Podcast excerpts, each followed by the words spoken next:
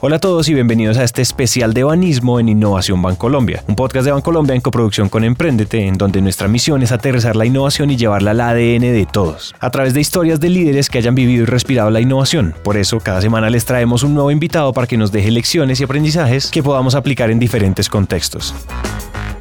Si eres empresario, emprendedor o curioso de la innovación, compártele este podcast a alguien que sepas que le va a encantar. Si tú haces parte del Grupo Bancolombia, ayúdanos contándole a tus colegas de este podcast para que inyectemos innovación a toda la organización. Y obvio, si les gusta este episodio o algún otro, pues síganos en Spotify o déjenos una reseña de 5 estrellas en Apple Podcast. Eso nos ayuda a llegar a más personas.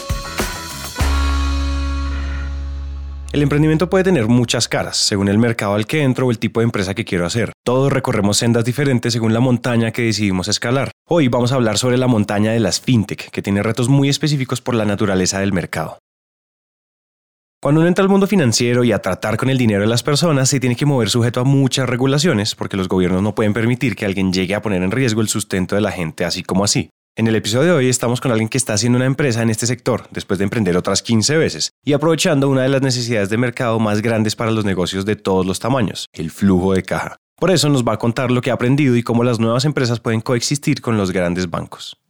Eh, bueno, mi nombre es Roberto Paolo, tengo 27 años, soy originario de Panamá, eh, tuve la oportunidad de estudiar en Estados Unidos. Estudié principalmente inversiones alternativas. Luego tuve más la oportunidad entonces de trabajar en Estados Unidos. Trabajé en Wall Street, en banca de inversión para BTG Pactual en la división de commodities y luego regresé a Panamá y comencé a emprender en este bonito país en todo lo relacionado a fintech, tanto proyecto personal y también tratar de apoyar a impulsar a que se desarrolle más el ecosistema de innovación en Panamá. Trabajar en Wall Street es el sueño de muchos y suena como raro que uno quiera renunciar a todo solo para irse a emprender. Pero cuando uno toma un poco de distancia y mira las cosas en perspectiva, en la historia de los emprendedores suele haber una inquietud, unas ganas de hacer algo más. Hay un bichito que pica y pica hasta que toca hacerlo toda la vida me ha gustado el emprendimiento. Desde niño también iba de casa en casa lavando carros, eh, limpiando el patio. Eh, luego cuando esté un poco más, más grande puse un puesto de hot dogs y hamburguesas. Siempre estuve involucrado en la innovación. En la escuela vendía chicle, vendía baratijas, cosas pequeñas. Y siempre estaba como emocionado de hacer algo diferente. Antes, estando trabajando en Estados Unidos, siempre tuve muchas ideas, eh, proyectos. Es muy importante que sepan que nunca, casi nunca el primer proyecto es el que, el, que tiene éxito. Yo les puedo contar que he tenido más de 15, 20 proyectos que todos fueron un fallo.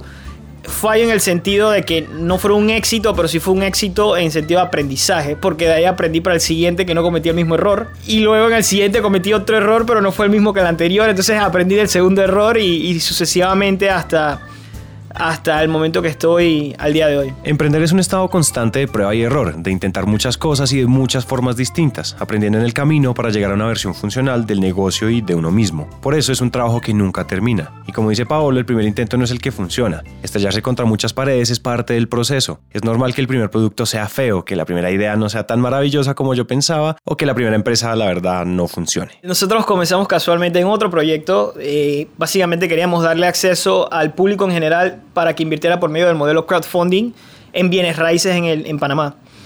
El sector de bienes raíces ha estado bastante golpeado los últimos dos años y era el, el, momento exacto cuando íbamos a comenzar el proyecto.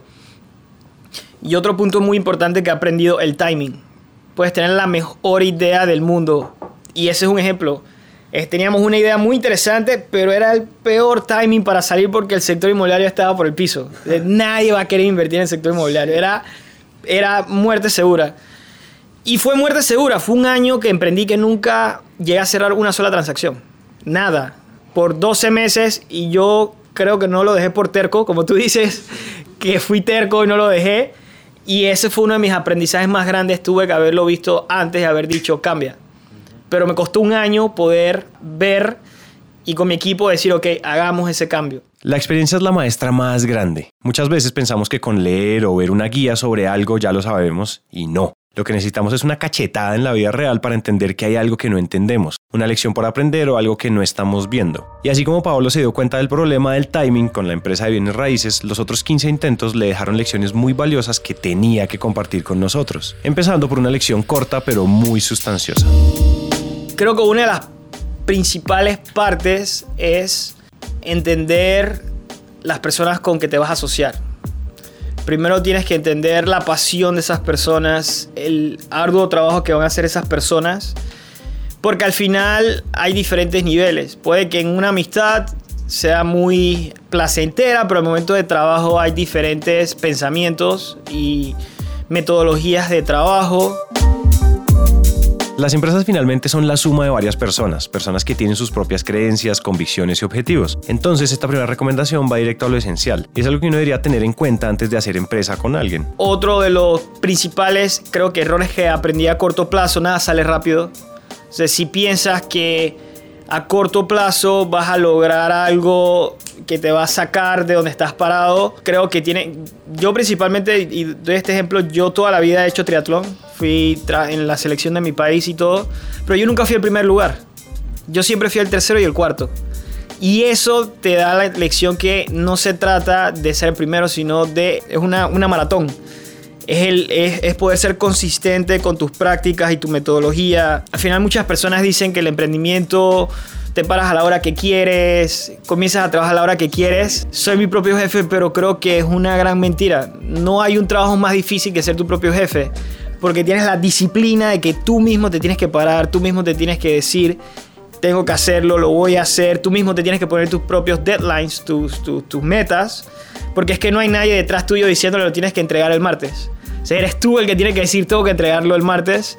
Eh, y también aprendí esto de uno de mis mentores. Una vez tuve una conversación con uno, un venture capital que me mencionó específicamente que un startup al final tienes que ser más estructurado, aunque no lo creas, en tu metodología para poder lograr tener éxito. No es como una corporación que hay a veces burocracia, sino crear tu propia metodología estricta para poder lograr tu meta. Entonces, si tú mantienes esa metodología a lo largo plazo, vas a poder lograr tu meta. Creo que esa es una de, las de, las de las partes más principales. La mentira más grande del emprendimiento, eso es que yo voy a ser súper libre y que ser tu propio jefe hace que todo sea mucho más fácil. La realidad es que uno también es su propio empleado, un empleado que hace el trabajo de 10 empleados y que se tiene que exigir por 10. Por eso es tan importante la disciplina. Y a mí me gusta mucho cómo habla Joko Willink sobre el tema. Él es un ex Navy SEAL, empresario, autor y consultor en temas de liderazgo, que define la disciplina como la raíz de todas las buenas cualidades. Porque de ahí parte todo. Emprendiendo o no, la disciplina lo lleva a uno a tomar las acciones de todos los días que mueven las agujas y nos acercan a nuestras metas. Entonces, pues antes de seguir, le recomiendo mucho los libros, podcasts y videos de YouTube de Joko, sobre todo si quieren estudiar sobre temas de liderazgo, sobre los métodos para mejorar la disciplina en todas las áreas, desde hacer ejercicio hasta la relaciones personales. Tienes que poder, eh, como dicen en Estados Unidos, eh, evangelizar. Es un dicho hace mucho en el emprendimiento, a que las personas crean en tu idea. al final es una idea y no tienes cash, no tienes dinero, y tienes que poder lograr que personas crean en la idea y que quieran dejar su trabajo y vengan a trabajar contigo para una idea que al final es una idea y puede que no suceda. Y tienes que poder que estas personas crean. Es igual, tienen que creer en el concepto, tienen que vivirlo. Y creo que es súper importante que te rodees de ese tipo de personas. La palabra evangelizar tiene la clave porque es un verbo que significa convertir a alguien a una creencia. Y para eso uno tiene que primero creerse hasta los huesos que lo que está haciendo es lo correcto. Por eso es que las aceleradoras y en las firmas de Venture Capital hay un enfoque tan grande en el emprendedor, más que en una empresa como tal. Porque alguien que se cree su cuento al 200% es el que va a hacer todo lo posible para darle vida a su proyecto. Tienes que poder aceptar cuando no está funcionando.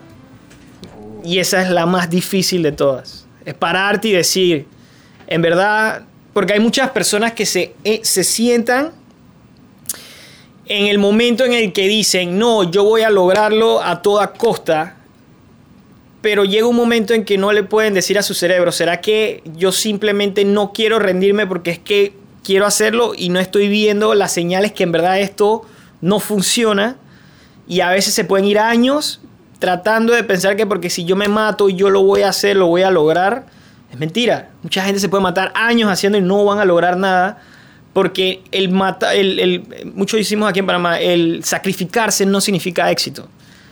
El sacrificarse no significa éxito, se trata de ser eh, consciente y estratégico de decir, hey, esto no funcionó, voy a parar y voy a cambiar y no aceptar que no puedo dejarlo ir una de las cosas muy importantes que también he conocido es aprenderse a despedirse uno mismo. porque tienes que aprender a despedirte tú mismo de tus proyectos, es decirte, esto no funciona, me despido, no sirve, tengo que seguir en otro proyecto. Y eh, creo que la parte más difícil es aceptar eso y aceptar que tienes que hacer un cambio. Y pudiste haber trabajado dos años seguidos y de repente tienes que decir, nada de eso funcionó, tengo que cambiar. Y creo que esa es una parte que le cuesta a todos, igualmente a mí, poder decidir, hey, deja esos dos años que maté mi vida, ahora voy a comenzar de nuevo y voy a cambiar. Pero al final, poder tener esa mentalidad te puede llevar mucho más probabilidades al éxito que no, de quedarte, eh, vamos a decir, eh, aferrado a una realidad que no va a suceder.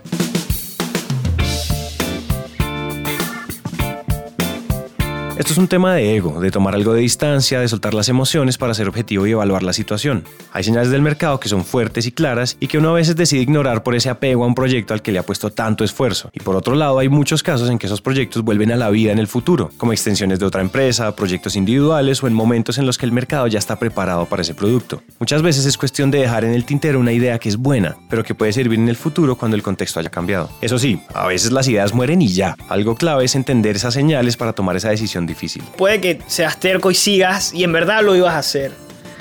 Eh, creo que pueden haber señales de qué tanto tus clientes están captando el producto. Hay muchas eh, metodologías que enseñan Y Combinero para saber si en verdad tienes tracción. Y tratar de ser bien eh, objetivo y poder decir, ok, qué tanta tracción estoy teniendo. Importante también ver qué market size. Una, una cosa que igualmente la he pasado es que tú comienzas un emprendimiento y dices, voy a estar en todo el mundo, lo voy a lograr en todo el mundo. Pero después que te pones a pensar y ya cuando vas pasando dices, ok, llevo un año y todavía no he podido escalar de este pequeño ecosistema, ¿cómo yo voy a tomarme el mundo eh, así de rápido? Entonces también depende mucho del proyecto, la estructura, qué tan, qué tan rápido puedas eh, eh, e, expandirte. Normalmente depende si tu startup tiene regulaciones que, por ejemplo, el caso de nosotros estamos regulados, un poco más difícil la expansión a una velocidad tan rápida como un Instagram que no tiene regulaciones y puede estar automáticamente en el acceso de cualquier persona. Entonces creo que también afecta mucho el... La visión es muy importante, ser el market size. Porque si en verdad quieres hacer un proyecto y tu market size es muy pequeño, no vale la pena.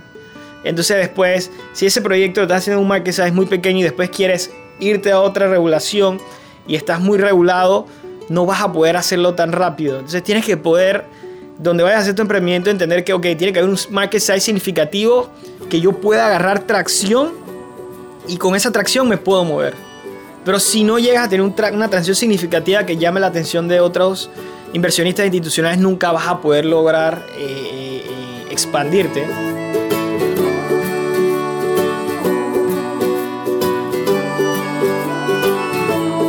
expandirte. tipo de factores a veces también están ligados a lo que uno quiere ver. A veces el amor por la idea hace que uno se ponga los lentes color de rosa y esos son los casos en que uno ve en Shark Tank cuando los inversionistas preguntan mucho hasta llegar a los datos reales del mercado y encuentran que el negocio no tiene tanto potencial. Esas son las tareas que uno tiene que hacer antes de montarse al caballo porque en algún momento cuando sale al mercado la realidad no va a tener piedad. Para entender qué es lo que hace Forteza, la empresa actual de Paolo, tenemos que hablar sobre el concepto de factoring. Cuando una empresa provee un servicio y su cliente le debe el dinero del pago, siempre hay una factura, una cuenta por cobrar. El problema es que muchas empresas hacen esas promesas de pago a 30, 60, 90 días o más. Y eso puede hacer que la empresa que ejecutó sus servicios tenga problemas de liquidez, especialmente si es una empresa pequeña. Entonces el factoring es cuando un tercero le dice a esa empresa, yo le doy el dinero hoy y usamos como garantía de pago esa cuenta por cobrar. El intermediario se queda con una comisión y la empresa pudo traer al presente la liquidez que necesita para financiarse. Lo que hace Forteza es el papel de intermediario encontrando personas que quieran invertir su capital y conectándolas con empresas que quieran esa liquidez. Todo obviamente con el respaldo de los compromisos de pago verificados que tienen las empresas. Así funciona en términos generales y aunque dejemos algunos detalles por fuera, eso es todo lo que tenemos que saber por ahora. Sin embargo, escuchemos la versión de Paolo al estilo tweet sobre lo que hace Forteza. Es complejo porque Forteza es una, es, es una plataforma que tiene muchas cosas, el factoring es complejo. Pero yo diría que más que nada nuestro, mi tweet fuera, eh, eres una empresa, obtienen acceso a financiamiento de forma digital, cero riesgo. Al entrar al mundo financiero, una mano que nos ayude puede hacer toda la diferencia. Y así fue como le sucedió a Paolo. Banismo eh, nos apoyó bastante desde el comienzo en el tema de las regulaciones. Banismo fue el banco que nos abrió las cuentas bancarias y que nos apoyó entonces a, a querer dar esa milla extra de entender el modelo de negocio, vamos a ser claros, estamos moviendo fondos mínimos al comienzo, eh, lo cual normalmente un banco busca dar una milla extra de desarrollo si él siente que hay un volumen significativo que va a venir al banco. Nosotros no estamos trayendo ni un volumen significativo al banco, nada. Entonces, eh, de todas formas, el banco nos apoyó en, el, equipo de innovación, donde nos acompañaron y participamos presentándole a la Superintendencia de Bancos de Panamá, la cual nos dio una no objeción, más que no existe una regulación per se lo que hacemos nosotros, eh, pero no hay una, no, eh, una opinión de no objeción a nuestro modelo de negocio, que es bien interesante. Entonces, posterior a eso, siempre nos han apoyado con toda la estructura de las cuentas bancarias para poder y están siempre pendientes de nuestro crecimiento. Tener esa guía para navegar en el sistema regulatorio es una gran ventaja. Y aquí quiero decir algo. Mucha gente cree que tiene que luchar solo y que tiene que hacer todo por su propia mano. Pero no. Levantar la mano y preguntar o pedir ayuda está bien, de hecho está muy bien, porque somos personas, tenemos puntos ciegos y hay gente que nos puede apoyar en nuestro camino. Así como puede ser un banco, también puede ser un amigo cuando uno está angustiado con su proyecto. Todo es parte del camino. Y además en este caso es una relación ganadora para todos. Básicamente nosotros, nuestro modelo es basado en crowdfunding. Básicamente nuestros inversionistas son cualquier panameño o extranjero que tenga una cuenta bancaria en Panamá, se puede registrar con nosotros y él puede invertir desde 50 dólares. estos inversionistas ya suman más de mil inversionistas, los cuales ellos depositan e invierten en transacciones por medio de nuestra plataforma. Es muy importante también entender que el, sector bancario en Panamá es bastante fuerte y nosotros vemos la oportunidad que el sector bancario vea Forteza como un vehículo también para colocación en el sector pyme ya que todos los análisis, todas las investigaciones apuntan a que el desarrollo en los siguientes 20 años de oportunidad de mercado está en el sector pyme. Pero ¿qué pasa? El sector pyme es muy informal, eh, el banco ya está acostumbrado a trabajar con otro tipo de clientes, una estructura mucho más rígida, eh, más fácil, entonces con el pyme tienes que tener eh, una estructura un poco diferente, tratando de usar innovación para poder obtener información y darle un score de crédito y poder ofrecerles un financiamiento. Y creemos que por medio de plataformas como la de nosotros, comenzamos a recopilar una de las cosas más importantes es la data que nosotros tenemos. Más que nada la data de cómo factura un, cómo factura un pyme, cuánto factura un pyme, qué tanto factura, qué tanto crece en un periodo de tiempo, en diferentes industrias, cómo se comportan y entender esta información nos da un valor muy agregado para poder hacer otro tipo de soluciones a estas pymes, ya que normalmente los estados financieros eh, no te dan mucha información, normalmente no puedes sacar un análisis correcto de ellos y entonces tener otros sources of, of, data es muy importante para darle un, un, un, financiamiento. Hemos visto, eh, hemos hecho pruebas dándole otros tipos de financiamientos y hemos visto la tendencia de, de porcentaje de cómo pagan, cómo no pagan, qué porcentaje se va a trazar y de acuerdo a eso hacemos una matriz de riesgo en cuanto debería ser la tasa de acuerdo al riesgo, de acuerdo a la industria, de acuerdo al proveedor eh, y poder entonces darle mejores opciones más, más optimizadas para ellos. Esta información es un activo muy importante porque son datos nuevos que se pueden utilizar para tomar decisiones de diferentes maneras, además de abrir las puertas a nuevas formas de inversión con bajo riesgo. Estos casos son los que muestran cómo las fintech pueden ser aliadas estratégicas de los bancos tradicionales y complementarse en el mercado. Bueno, hablando específicamente de Panamá, creo que una de las barreras por las cuales no veo un crecimiento exponencial de fintechs es las regulaciones. Entonces, creo que por un momento en mi equipo fuimos abogados más que financieros porque nos tuvimos fue que enfocar a encontrar el loophole en la ley eh, sumamente difícil para poder llevar a cabo nuestro emprendimiento, ya que no existen estructuras como un sandbox donde uno pueda innovar. Entonces, creo que esa es la, la, barrera más difícil. Y, y, es un poquito difícil porque también tiene los jugadores tradicionales como son los bancos. El banco está completamente regulado. El banco tiene muchos costos, regulaciones. Entonces, a veces también es difícil la competencia en la cual dice, ok, cambiamos las regulaciones, pero tú te tienes que mantener con el costo operativo alto y de repente a esta empresa que está comenzando le damos cero costo operativo y él puede venir y de repente te puede superar. Entonces, también hay un problema eh, de competencia en el cual que sea equitativa para las mismas partes, porque al final eh, hay diferentes opciones. Los bancos también pueden verlos como un aliado, pero hay bancos que dicen, yo también quisiera poder llevar esa estructura, pero porque a mí no me permiten. Entonces creo que es un, tema bien complicado en el cual eh, tiene que haber dos factores. Uno, trabajar en las regulaciones en que entre las fintechs y los bancos se apoyen eh, y pueda haber un crecimiento, porque una depende de la otra. Eh, al final todas las fintechs también requieren del sector bancario y el sector bancario también debe ver como una oportunidad trabajar con las fintechs porque son más ágiles, los procesos se hacen mucho más rápidos eh, y encontrar esa combinación que permita las regulaciones también que ambas puedan coexistir es súper importante. Creo que una de las cosas que nos falta en Panamá es tener una regulación fintech. Coexistir es la palabra clave en lo que nos dice Paolo. Construir un ecosistema en el que los grandes y los pequeños no sean rivales sino compañeros de equipo es un escenario ideal, porque se pueden crear relaciones de mucho valor en donde todos tienen algo que ofrecer y entre todos se están cubriendo los puntos ciegos de los demás. Algo que además tiene el potencial de inyectar innovación en un mundo que el público ve como rígido y aburrido.